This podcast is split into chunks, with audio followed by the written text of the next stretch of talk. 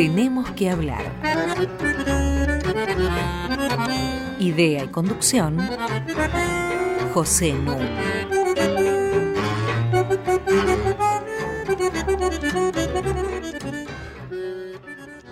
Muy buenas noches. Hoy tenemos que seguir hablando de la naturaleza, del cambio climático, del desarrollo sustentable, tema que iniciamos en nuestro programa anterior. A este programa, como ustedes saben, lo mismo que a todos los demás que hemos hecho hasta ahora, ustedes lo pueden escuchar entrando a la sección podcast de la página web de la radio www.radionacional.com.ar. Y para mi suerte, tengo al lado mío a la colaboradora habitual de estos programas, la doctora Mariana Heredia, y ha venido nuestro invitado especial, Carlos Charlie Reborati, para seguir conversando sobre estos temas. Voy a introducir la conversación señalando que en 2013 Naciones Unidas emitió un mensaje diciendo que el cambio climático es real y sus principales causantes son las actividades humanas. Para aquellos que no escucharon el programa anterior, ¿a qué nos referimos cuando hablamos de cambio climático? Al calentamiento gradual de la Tierra, del planeta, que hace que la atmósfera conserve mucha más humedad y en consecuencia los huracanes y las tormentas que sucederían de todas maneras generan lluvias catastróficas. Lo acabamos de ver todos en estas últimas semanas por lo ocurrido en Estados Unidos, en Cuba, en las islas del Caribe, en el sudeste asiático, y lo que está sucediendo en provincias argentinas como la provincia de La Pampa o la provincia de Buenos Aires. Por otra parte, este calentamiento lleva a un aumento del nivel medio del mar y en consecuencia los huracanes provocan marejadas que inundan las zonas costeras. A esto se le añade un alarmante retroceso de los glaciares de montaña. Se cree que para 2050 el Ártico va a haber desaparecido y en consecuencia este deshielo puede tener efectos absolutamente desastrosos. En Australia funciona una de las más avanzadas estaciones de monitoreo en Cabo Grim, que trabaja las 24 horas del día con instrumentos altamente sofisticados. Y ha señalado, en base a los datos reunidos, que el dióxido de carbono que quema actualmente el planeta ha alcanzado el nivel más alto que se registró jamás en 2015, 2016 y 2017. Además de que el ritmo de emisión del dióxido de carbono es el más alto de que se tenga memoria. Por supuesto, alguien podría alegar que hace 3.000 millones de años en la atmósfera dominaba el dióxido de carbono, pero no existía vida sobre la Tierra, que recién va a existir cuando aparezca, muchos años después, el oxígeno. Y se da una circunstancia bastante singular. Parecía, dice la gente de Australia, que las emisiones se habían estabilizado, aunque el ritmo de su crecimiento había sido extraordinariamente notable. Pero antes, menos del 50% de las emisiones de dióxido de carbono quedaba en el aire. Acá debo hacer una nota para los que no escucharon el programa anterior. ¿Por qué estoy hablando del dióxido de carbono? Porque los llamados gases invernaderos son básicamente seis gases que emitimos, de los cuales el principal es el dióxido de carbono. Y son estos gases invernaderos los que producen este cambio climático y este calentamiento. Yo decía que parecía que se habían estabilizado las emisiones y sin embargo han seguido creciendo a un ritmo muy alto. ¿Qué responden los científicos ante esto? Ante el hecho de que antes menos del 50% de las emisiones de dióxido de carbono quedaban en la atmósfera y ahora no, queda mucho más. Que pareciera que se están agotando lo que llaman las esponjas naturales. Las esponjas naturales son los océanos y la superficie terrestre. Porque el problema se complica porque en 2015 y 2016 se agravó el fenómeno del niño y produjo la sequía de grandes zonas tropicales. Por ejemplo, hubo enormes incendios en Indonesia en 2015. Y esto ha limitado fuertemente la capacidad de absorción de estas esponjas. Es más, los paleoclimatólogos, es decir, los que estudian el clima de hace miles de años, han llegado a una conclusión que es muy importante que tomemos en cuenta. Descubrieron que los regímenes climáticos experimentan cambios repentinos. Siempre que uno leía sobre estos temas decía, bueno, me tengo que preocupar por los que van a vivir en el planeta dentro de 100 o 200 años. Lo que ahora sostienen es que en décadas, no en siglos, aparecieron y desaparecieron edades del hielo, cambiaron los niveles del mar y que otro tanto puede estar sucediendo ahora. Es más, se calcula que a las tasas actuales el dióxido de carbono se duplicará para el año 2050. De todas maneras, los datos son opinables y es necesario recoger mucha más información.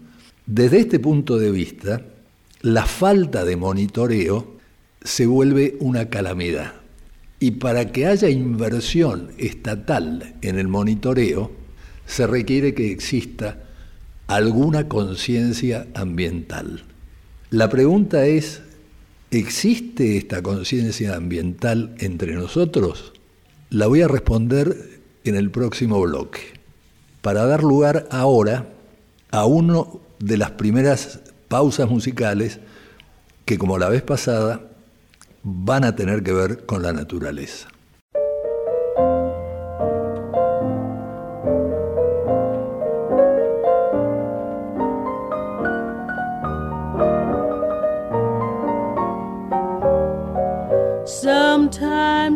Wonder why I spend the lonely night dreaming of a song. The melody haunts my reverie, and I am once again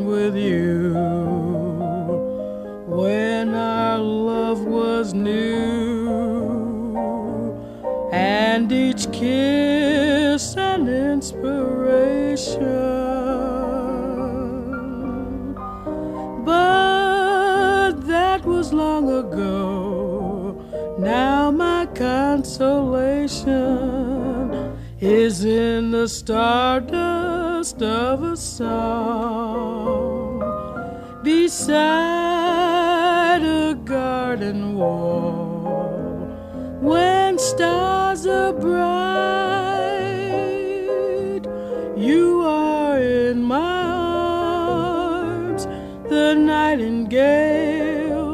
His fairy tale of paradise where roses grew. Though I dream in vain in my heart it will remain my stardust melody the memory of love's refrain. Sometimes I wonder why, I wonder why I spend the lonely night dreaming of a song. The melody haunts my reverie, and I am once again with you when our love was new, and each kiss an inspiration. But that was long ago, so long ago, so long ago. My consolation is in the stardust of a song beside a garden wall. When stars are bright,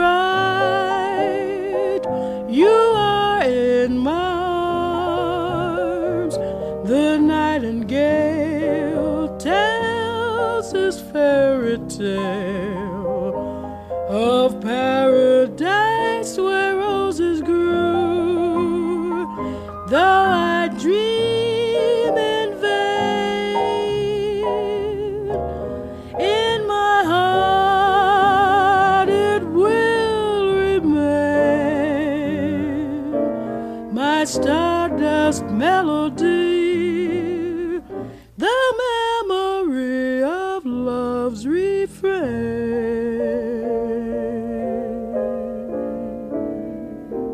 Cantado por Ella Fitzgerald, acabamos de escuchar Stardust, Polvo de Estrellas, de Hoagy Carmichael. Y una acotación. Carmichael escribió Polvo de Estrellas en 1927. Carl Sagan se hizo famoso, entre otras cosas, por su observación de que finalmente hombres y mujeres no somos más que polvo de estrellas. Pero nació en 1934, o sea que en 1927 la música se le anticipó a la ciencia. Hasta las 21. Tenemos que hablar. Con José Nuno.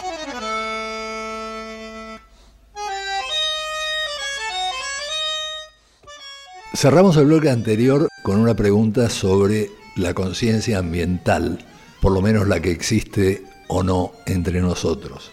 En Washington funciona un centro de investigaciones que se llama Pew, P-E-W. Y este año financió una encuesta en 38 países en los que se entrevistaron a 42.000 personas preguntándole cuáles consideraban las peores amenazas para la seguridad nacional. Y a nivel global, los dos temas que aparecen como prioritarios son el Estado Islámico y el cambio climático. ¿Qué pasa, por ejemplo, en Rusia? primer lugar, el Estado Islámico. Segundo, la cuestión económica. Tercero, la crisis de los refugiados. Cuarto, la influencia de los Estados Unidos. Quinto, el cambio climático. ¿Qué pasa con el gran emisor de dióxido de carbono que es Estados Unidos? Primer lugar, entre las amenazas a la seguridad nacional, el Estado Islámico. Segundo lugar, los ataques cibernéticos. Tercer lugar, el cambio climático. En África, en cambio, el primer lugar lo ocupa el cambio climático. Pero hay un dato todavía más interesante. América Latina es el continente, el subcontinente, en el que el cambio climático preocupa más en todo el mundo. El 74% de los entrevistados en siete países pusieron en primer lugar al cambio climático. El caso de Rusia es un caso ambiguo porque decía yo que estaba en quinto lugar el cambio climático, de todas maneras Putin apoyó de inmediato al Tratado de París. El Tratado de París se suscribió en 2015 abarcando 195 países que lo ratificaron. No lo ratificaron Siria ni Nicaragua. Pero Obama lo ratificó y Donald Trump está retirando a Estados Unidos del Tratado de París.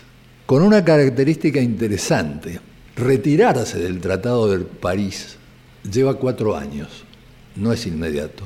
Entonces, la esperanza del progresismo norteamericano es que dentro de cuatro años ya no esté Donald Trump. Y acá viene una cuestión, y voy a cederles ya la palabra a Mariana y a Charlie. Acá viene una cuestión que me parece muy relevante señalar. En Estados Unidos no es solamente Donald Trump. Los republicanos en general consideran que el cambio climático es un fraude, que no es verdad, que no existe, se niega la evidencia. Nosotros en nuestro primer programa señalábamos qué curioso que una interpretación se pueda ver. Bueno, la interpretación sobre los fenómenos catastróficos que están ocurriendo en su propio país, que hacen los que se declaran de derecha, es que se deben a una rebelión de la naturaleza, a la voluntad de Dios, pero que no tienen nada que ver con el cambio climático. 31% solamente reconoce que el cambio climático importa. Entre los que se declaran de izquierda, los preocupados por el cambio climático son el 86%, es decir, un clivaje notable. Y yo quiero corregir algo que dije la vez pasada, en que me limité a señalar que China ahora se había convertido en el primer emisor de dióxido de carbono y que no pensaba ceder justamente para alcanzar con su desarrollo al de los países más desarrollados. Quiero corregir esto no porque no sea un gran contaminador, sino porque está haciendo un esfuerzo deliberado, y sobre todo ahora, con la posición adoptada por Donald Trump, para encabezar la lucha contra la contaminación. Y entonces, la primera fuente de energía en China ya no es el carbón, sino que es la energía eólica. Dos tercios de los paneles solares que existen en el mundo están en China y casi la mitad de las turbinas eólicas están en China. Y las inversiones que están haciendo los chinos en esta materia superan cuatro veces las inversiones que hace Estados Unidos. Y ahora seguramente va a ser más con la posición adoptada por los republicanos. Ahora, poner en primer lugar al cambio climático, ¿implica conciencia ambiental? Esa es una pregunta para la conversación, porque digo, no tengo duda que una amplia mayoría de la gente pondría en primer lugar entre sus preocupaciones sociopolíticas la lucha contra la pobreza. ¿Eso quiere decir que haga algo para luchar contra la pobreza? Ese es un tema con las encuestas, que pueden ser meramente declarativas, que pueden ser discursos. Vuelvo entonces a la pregunta. ¿Hay conciencia ambiental en nuestro país? ¿Qué opinas, Mariana? ¿Y qué opinas, Charlie? Algo de lo que decías, Pepe, sobre la conciencia ambiental me parece que está relacionado también con las cifras que dabas de los distintos países eh, del mundo y su responsabilidad también diferencial eh, en las catástrofes ecológicas que estamos viviendo y que vendrán. ¿no? Comentabas que la preocupación de Estados Unidos o de Rusia o de China era menos eh, grave, ¿no? La, atención al fenómeno era menos eh, intensa que en África, ¿no? Y claramente la responsabilidad por el cambio ambiental recae mucho más sobre las primeras potencias que sobre el continente africano. Y pensaba que probablemente en Argentina suceda lo mismo, ¿no? La preocupación ambiental se concentra en los territorios eh, más marginales, menos poblados, y tal vez es más declamativa o menos vivencial en el caso de las grandes ciudades, que son las que eh, determinan de algún modo eh, el uso y el abuso de los recursos de los que disponemos. No sé si estás de acuerdo, Charles. No sé, yo, viviendo en Argentina o en viendo también lo que pasa en otros países, estoy un poco escéptico de las encuestas yo, realmente. ¿no? Este, yo creo que a la población argentina no le interesa un pito, el, este, perdón por la expresión, el, cambio climático. Población argentina. ¿Qué? la expresión población argentina. porque la, gente tiene otras preocupaciones, evidentemente, y el cambio climático está bastante alejado de esas, ¿no es cierto? Un país con pobreza, como dijiste vos, con inflación, con inseguridad.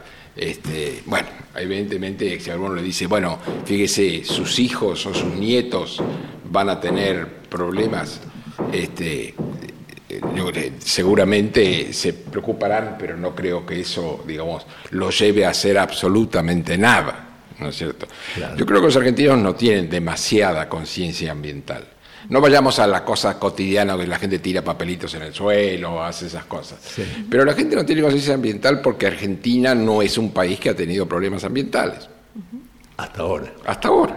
Pero no los ha tenido comparando con otros lugares del mundo. O sea, no, o sea Nunca, nunca ha habido un Chernobyl en la Argentina, este, hay inundaciones, pero siempre hubo inundaciones, uno puede decir que son más fuertes o menos fuertes. En general este, dicen que son las más fuertes que se recuerdan. Los claro, es, hay que qué, significa que se recuerdan, ¿no es cierto? Este, y, a qué se deben. Ahora, eh, hay discusiones, está bien, la conciencia ambiental puede venir de este, cosas como estas y va a estar concentrada en algunos sectores de la población. Por ejemplo, la conciencia ambiental va a ser seguramente mucho más fuerte en la población rural que en la población urbana. Que la población urbana vive en su, en su, nido, ¿no? O sea, a salvo de la mayor parte de los problemas ambientales que sufre la población rural. Esto me recuerda a dos eh, citas que voy a poner a modo de adivinanza. Una es del siglo XIX un señor con barba, les puedo contar, que escribió, todo progreso en la agricultura capitalista es un progreso en el arte de robarle no solo al trabajador, sino al suelo. ¿Quién fue? Carlos Marx, me imagino. Carlos Marx, efectivamente. La segunda cita es una cita de un político argentino que envió un mensaje ambiental a los pueblos y gobiernos del mundo en el año 1972. En una parte de ese mensaje ambiental se lee, el ser humano es una poderosa fuerza biológica y si continúa destruyendo los recursos vitales que le brinda la Tierra, solo puede esperar verdaderas catástrofes sociales para las próximas décadas.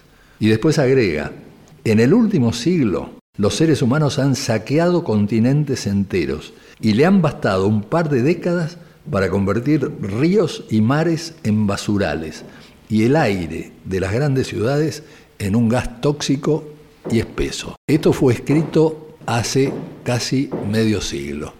¿Por quién? Por Juan Domingo Perón. Efectivamente. Cualquiera sea la opinión política que tengamos, no hay duda que Perón vio este tema a punto tal que en los escasos nueve meses de su tercera presidencia creó la Secretaría de Medio Ambiente. Exacto, sí, sí, que se, decir, se mantuvo con idas y vueltas hasta prácticamente ahora, ¿no?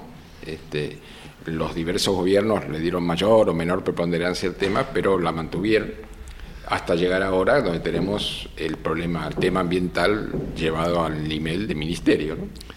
Claro, pero lo cierto es que como preocupación no es preocupación de los políticos.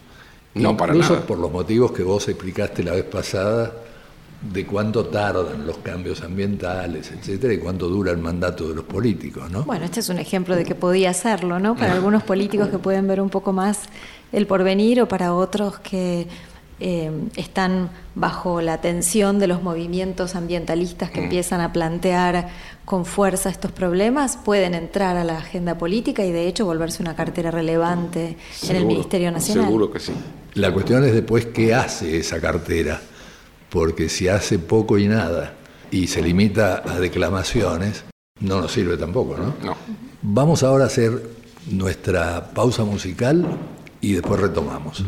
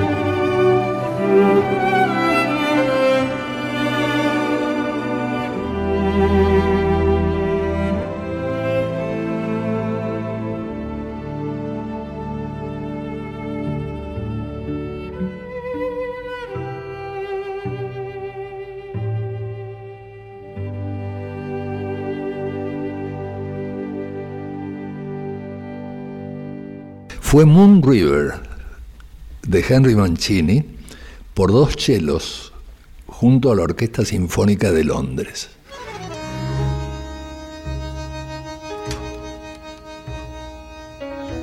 Seguimos en Tenemos que hablar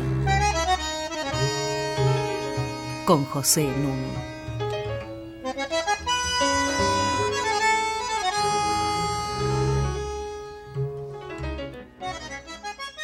Eh, como ustedes saben, comunicarse con nosotros es muy fácil para sugerencias, críticas, preguntas, escribiéndonos a tenemos que hablar radionacional.gov.ar. Y ahora vamos a llevar la conversación al plano de la conciencia ambiental posible y de las soluciones posibles. Hay acá algo que casi entronca por analogía con el movimiento feminista. El movimiento feminista comenzó siendo muy duro, muy dogmático, justamente porque tenía que abrirse un espacio en la sociedad. Creo que pasa algo similar con algunos de los movimientos a favor de luchar contra el cambio climático, por las energías renovables y demás. Es más, han aparecido ecosocialismos, ecoanarquismos, ecología profunda, que sostienen que el capitalismo es incapaz de mantener una relación sostenible con la naturaleza debido a su voracidad. Por lo tanto, lo que hay que hacer es cambiar el régimen económico y político. Hay que luchar contra el capitalismo para así poder luchar a favor de la contención del cambio climático. Si hacemos eso yo creo que estamos todos muertos en el momento en que ocurran las próximas catástrofes. Creo que en esta materia únicamente se puede ser reformista, quiero decir, abogar por cambios locales, graduales, toma de conciencia de la población, para que a través de movilizaciones incida sobre los gobiernos y que los gobiernos tomen las medidas necesarias. Charlie Reborati ha escrito un lindísimo trabajo sobre los conflictos socioclimáticos en la Argentina. Y me gustaría que entremos de lleno a ese tema. Eh, son conflictos socioambientales, es decir, eh, uno puede pensar que son, ¿por qué los llamamos socioambientales? Porque son conflictos que se generan en la sociedad a raíz de cómo manejamos el ambiente.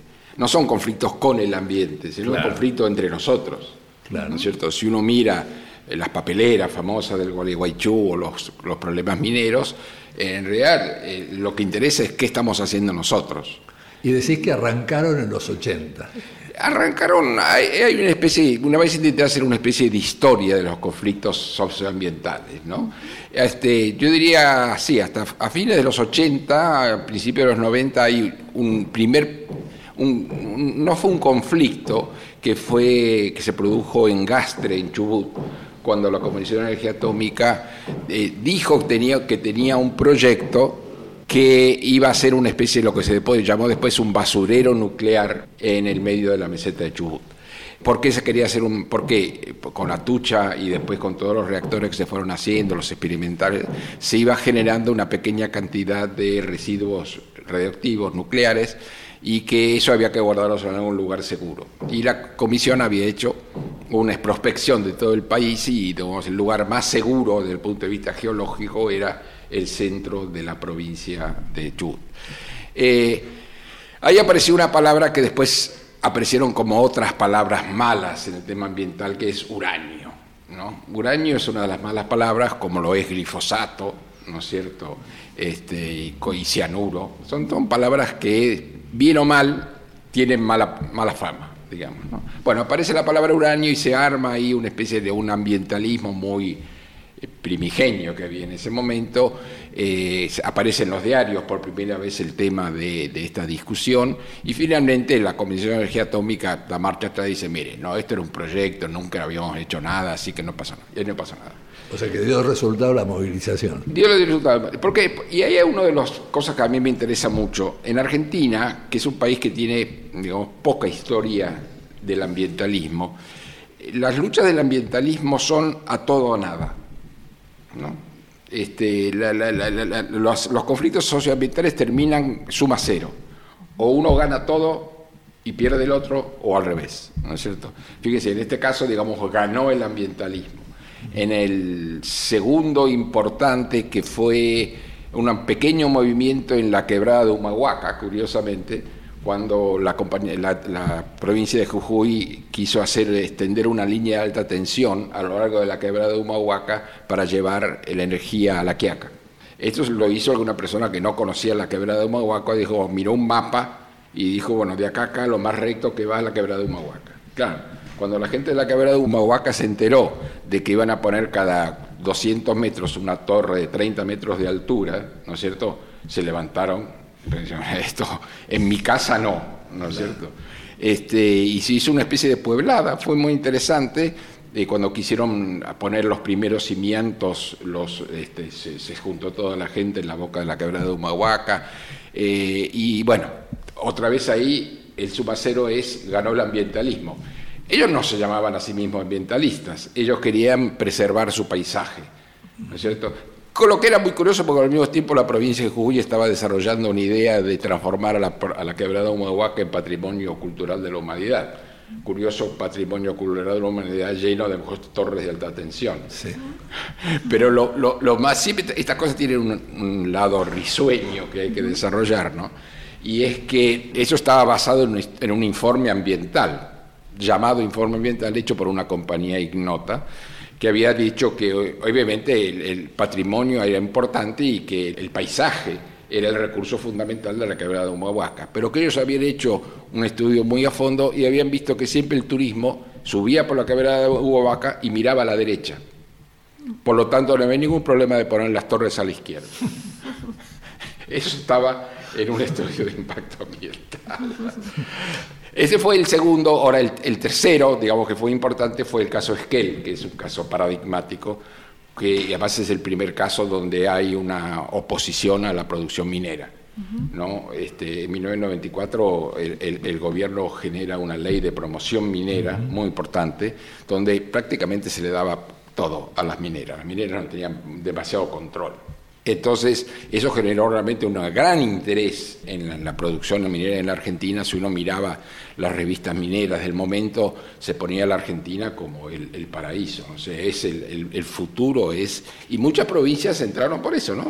¿De qué años estamos hablando? Eso hasta 1996 en adelante, más o menos. Menemismo. Sí, el menemismo, sí, sí, sí. El menemismo hizo esa ley, ¿no? la ley de promoción minera. Entonces, una de las primeras, una, compañía mediana, encontró en, cerca de la ciudad de Esquel una, una cantidad de oro importante. Este, no es, ojo, siempre estamos hablando ya no de la minería clásica en galería, no se habla de vetas de oro ni nada por el estilo, tampoco estamos hablando del oro que se lavaba, ¿no es cierto? Este, como en el caso de California, ¿no es cierto?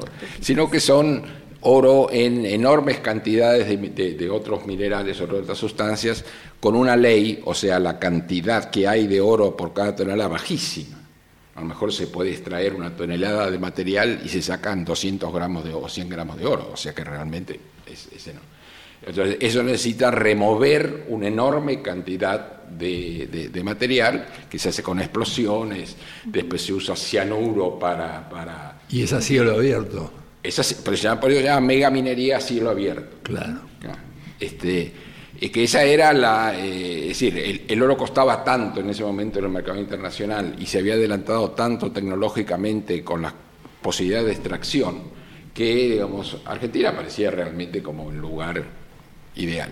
Entonces aparece esta compañía que encuentra una ley de oro aceptable cerca de la ciudad de Esquel, primer problema, demasiado cerca entonces, este, eh, convence al gobierno de Chubut que le dé la autorización, el gobierno de autorización la autoriza, y en ese momento la gente de Esquel, que hasta el momento estaba realmente interesada. ¿Por qué? Porque las compañías mineras siempre salen con un mismo discurso. Esto va a generar riqueza, va a generar trabajo, no va a generar contaminación, o sea, este discurso se mantiene en todos los casos.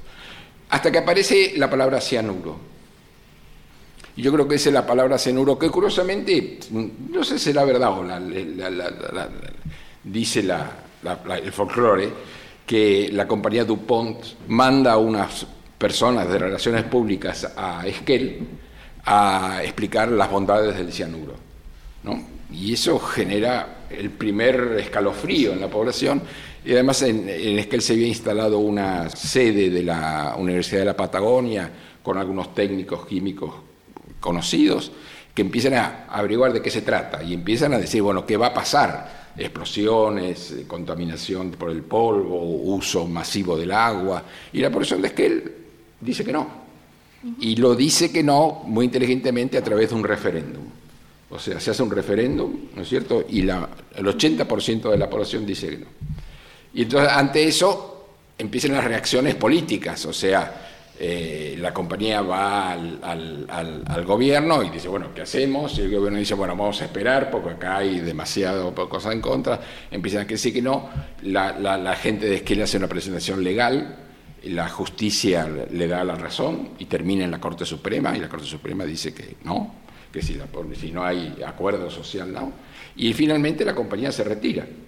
¿no? Este, y, la, curiosamente la provincia tiene que sacar una ley en contra de la actividad minera a cielo abierto. Hacemos una pausa musical, yo diría una flor de pausa musical.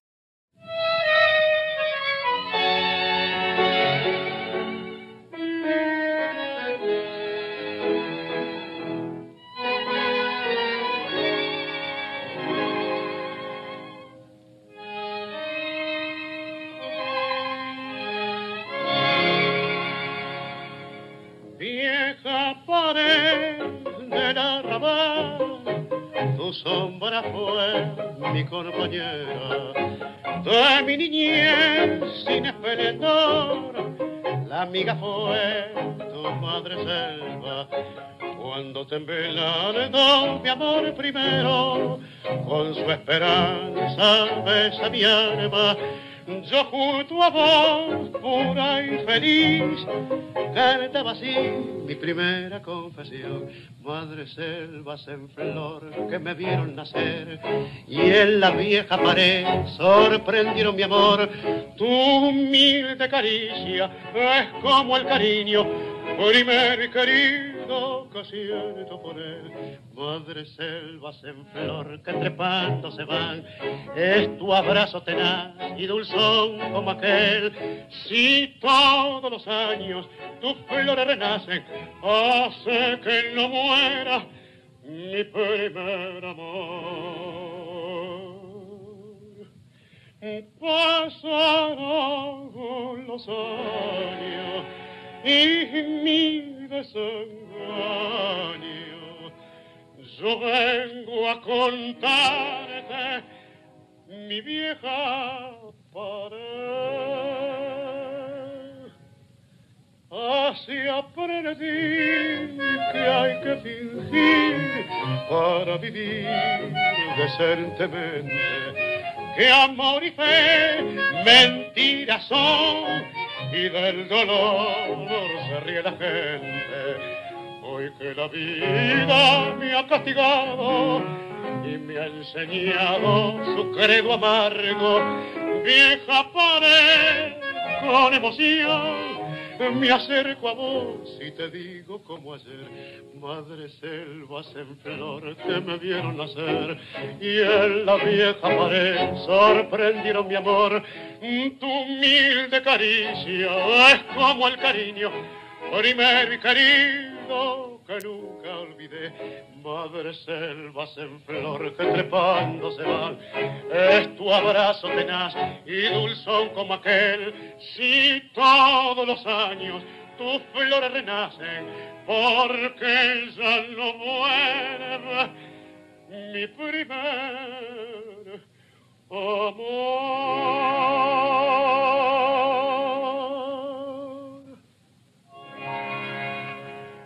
no podía faltar entre nuestros temas naturales un elogio a la flor.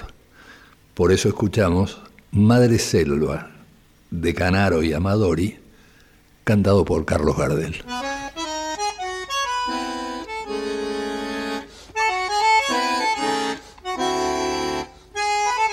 Seguimos con José Núñez. Continuamos con el tema de los conflictos eh, socioambientales. Eh, la pregunta es, eh, ¿siempre ganan los buenos? bueno, ya te pusiste de un lado, vos, vos eso de los buenos y los malos. No, no siempre. Y el caso más resonante de Argentina de conflicto socioambiental, que fue el caso de la instalación de una pastera en el, sobre el río Uruguay, terminó con que el ambientalismo perdió. O sea, la pastera produjo, produce y seguirá produciendo, y para redoblar la apuesta Uruguay... Una se retiró. Una se retiró un poquito más al sur, porque se ubicó sobre el río de la Plata, y ahora están hablando de una tercera pastera sobre el río Negro, el río Negro de, Uruguay. ¿no? Este, o sea que ahí no siempre el suma cero es que ganan los buenos, a veces ganan los malos también.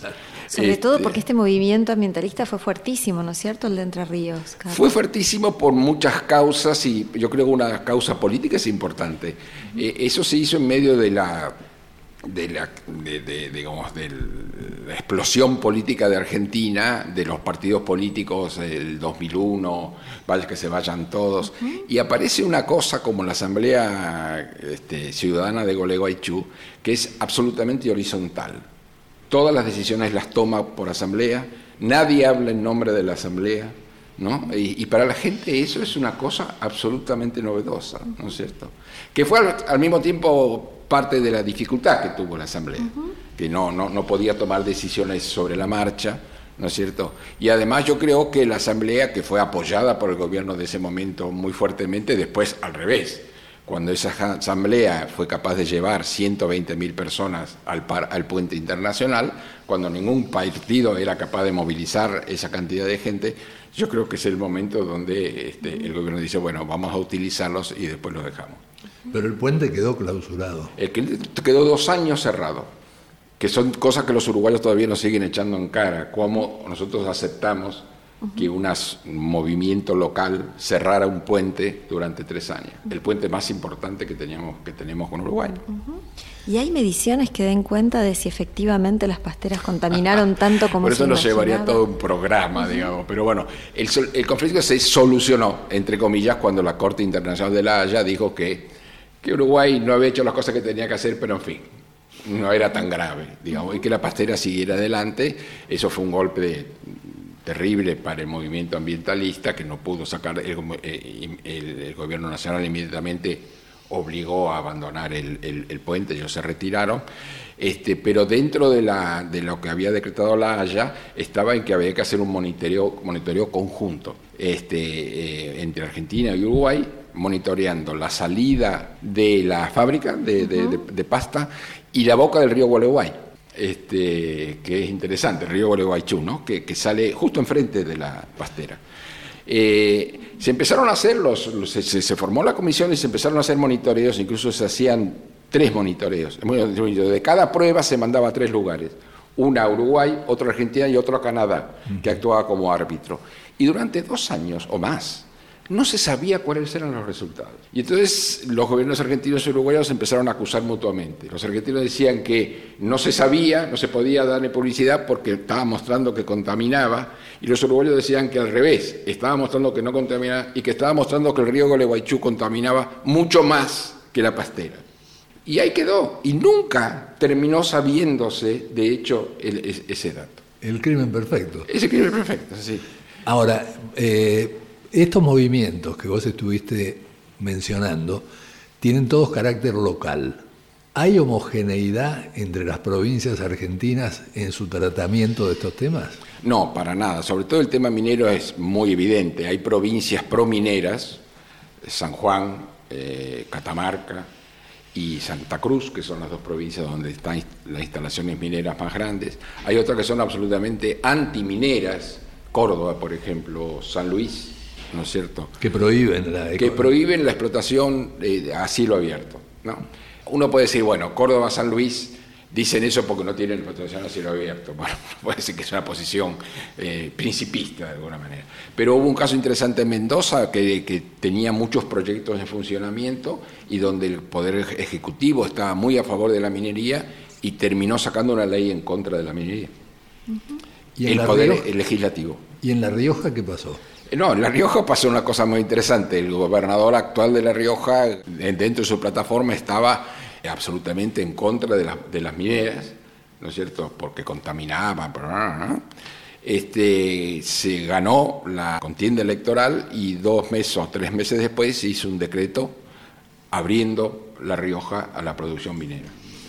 Bueno, Beder Herrera es quien ha declarado hace pocos días que estaba en contra de la energía solar porque era robarle sol a la provincia de La Rioja, disminuir el poder del sol Sí, bueno, tiene un problema de escala. el- el y el conocimiento, digamos.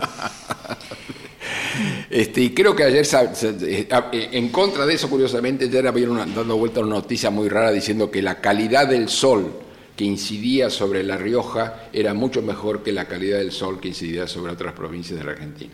Ah, pero fíjate. Así que bueno. En todo caso, esta dispersión de los argentinos en el territorio y que estos conflictos se den, ¿no es cierto?, en muchos eh, lugares recónditos y la diversidad de la legislación de las provincias complica que haya un espacio público más unificado para tratar estos temas, ¿no?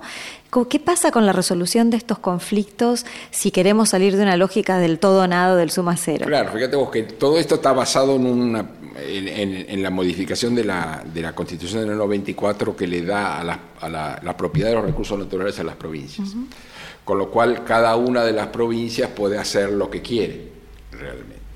Ahora, el problema está en que desde el gobierno nacional no hay una actitud activa o proactiva, como si queramos llamarlo, para intervenir en estos, en estos eh, conflictos. El, el gobierno nacional se aparta, digamos, ¿no? Yo no- no- no.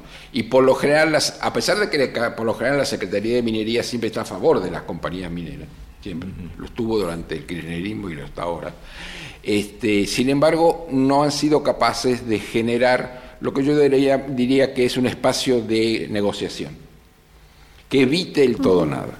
O sea, que todas las partes confluyan en un lugar y cuando aparece un tema, no solamente minero, como aparece un tema como las inundaciones, por ejemplo, o un tema, cualquier tema que tenga una característica ambiental, haya un espacio neutral de donde se reúnan las partes y las discutan. Porque si no, estamos hablando, si uno mira lo que dice el ambientalismo y lo que dice, por ejemplo, ahora con el tema de la soja, son dos mundos aparte, ¿no es cierto? Que no, se, que no tienen ningún contacto.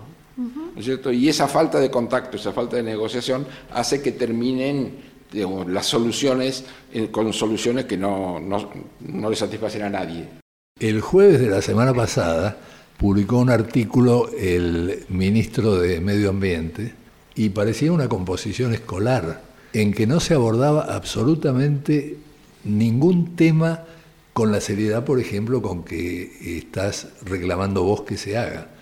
Y por supuesto el tema de los conflictos socioambientales está absolutamente ausente, la preocupación institucional por el medio ambiente está ausente, es como alguien que está fuera del poder haciendo recomendaciones de que debería prestarse atención a los cambios climáticos y nada más. Porque yo creo que lo que dijiste bien es verdad. Eh, el Ministerio de Medio Ambiente está fuera del poder. Nadie, eh, no sé si te acordás vos, en un momento Dietrich, el ministro, el secretario de Transportes, le preguntaron cuál era el impacto ambiental de los sistemas de transporte que estaba negociando con Alemania, y dice, ah, eso no es problema de nuestra secretaría. Es que parte de esta tensión entre ministerios se observa también entre las ciencias, ¿no? Cada uno ve una cosa, la que le toca, ¿no? El economista ve la realización de ganancia o la productividad que puede tener una cierta actividad. El sociólogo ve el impacto sobre el empleo, sobre las desigualdades de una localidad determinada. El politólogo ve cómo eso puede impactar sobre las instituciones políticas. Y no hay un espacio donde esos diversos especialistas y estos distintos actores de la sociedad civil y de la sociedad política discutan, confronten argumentos y sopesen también valores, ¿verdad? Para tomar decisiones que nos saquen un poco de la lógica de los buenos y los malos o del que gana y que pierde. Exactamente. Bueno, yo estoy muy agradecido a Charlie Reborati, que nos ha acompañado en estos dos programas brillantemente. A Mariana Heredia siempre mi gratitud. Le hemos dedicado dos programas al tema porque creemos que es un tema fundamental y le vamos a dedicar más programas porque es muy importante desarrollar una conciencia ambiental no declamatoria, en serio. Muchísimas gracias Inés Gordon, Flor de productora. Muchísimas gracias Walter Danesi, Flor de técnico. Muchas gracias Leonardo Sangari, Flor de editor. Y en general todo el equipo técnico de Radio Nacional. Nos despedimos como hacemos siempre, recordando a Wimpy y diciendo que todo sea para bien.